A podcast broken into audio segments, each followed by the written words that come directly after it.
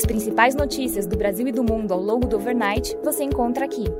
Este é o Direto ao Ponto com Felipe Sichel, um podcast do Banco Modal. Bom dia e bem-vindos ao Direto ao Ponto. Hoje é segunda-feira, dia 30 de janeiro, e estes são os principais destaques esta manhã.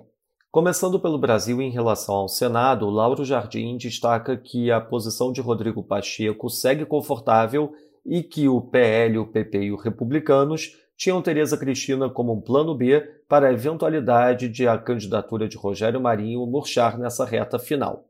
Os três partidos avaliaram na noite de ontem que ainda é possível apostar em Marinho.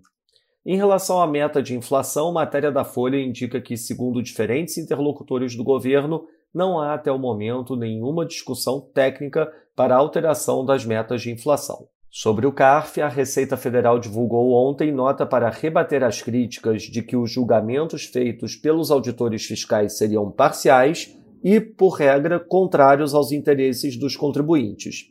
A Receita alega que os auditores fiscais dão ganho parcial ou total aos contribuintes em mais de 25% dos casos, já na primeira instância, e em mais da metade dos processos de lançamento eletrônico. Quando os processos chegam ao CARF, as decisões favoráveis aos contribuintes mantêm-se na média histórica de 40%. Sobre a reforma administrativa, o governo federal vai descartar a reforma em análise no Congresso e abrir um amplo debate com o legislativo e a sociedade civil para elaborar outra proposta. O formato em discussão prevê uma reforma fatiada e a manutenção da estabilidade do servidor. Uma prioridade é a revisão da Lei de Cotas Raciais no Serviço Público, que completa 10 anos em 2024, quando perde vigência. Segundo o valor, o presidente Lula estuda solicitar a devolução ao Executivo da PEC 32, que trata da reforma. Em relação ao Porto de Santos, segundo o Estadão, há pelo menos quatro áreas do porto que podem ser transferidas para iniciativa privada sem a privatização da autoridade portuária. Estão na lista de ativos negociados a gestão da via perimetral, a sinalização e as atividades de manutenção e de expansão do canal por meio do qual os navios têm acesso aos terminais. Interlocutores do governo dizem que é de Lula a posição contrária à privatização. Sobre combustíveis, Jean Paul Prates conta com a criação de um fundo para tentar reduzir a alta dos preços dos combustíveis e reduzir o impacto da volatilidade para o consumidor final. A proposta já foi aprovada no Senado no início de 2022 com relatoria do próprio Prates. Agora, o projeto deve voltar à pauta na retomada do ano legislativo. O texto prevê a fixação de um preço de referência a ser divulgado pela ANP e ainda uma banda com valores mínimos e máximos. A aprovação do projeto ainda não é tratada com prioridade nas articulações do Planalto com o Legislativo e tende a não sair nos primeiros 100 dias de governo.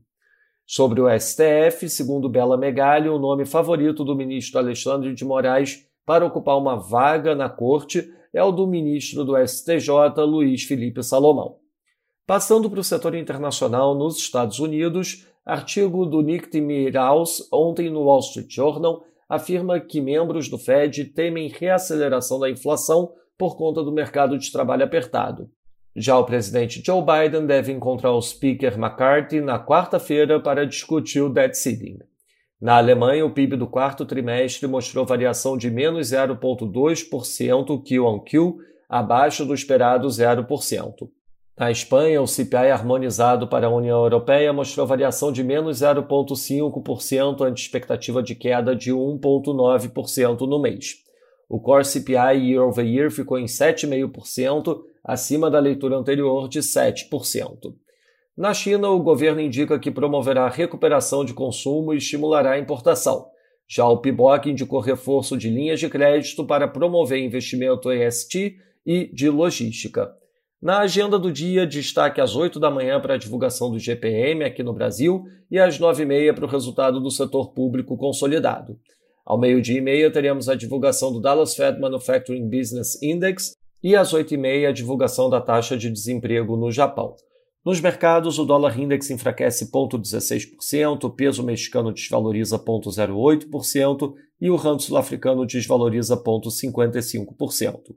No mercado de juros, o título americano de 10 anos abre 3 basis points a 3,5347, enquanto o Bund título alemão de 10 anos abre 6 basis points a 2,302. No mercado de ações, a S&P Futuro cai 0,84%, enquanto o DAX cai 0,53%. Já no mercado de commodities, o WTI cai 0,46%, enquanto o Brent cai 0,23%. Essas foram as principais notícias do overnight. Um bom dia a todos. Até o nosso próximo podcast direto ao ponto do Banco Modal amanhã.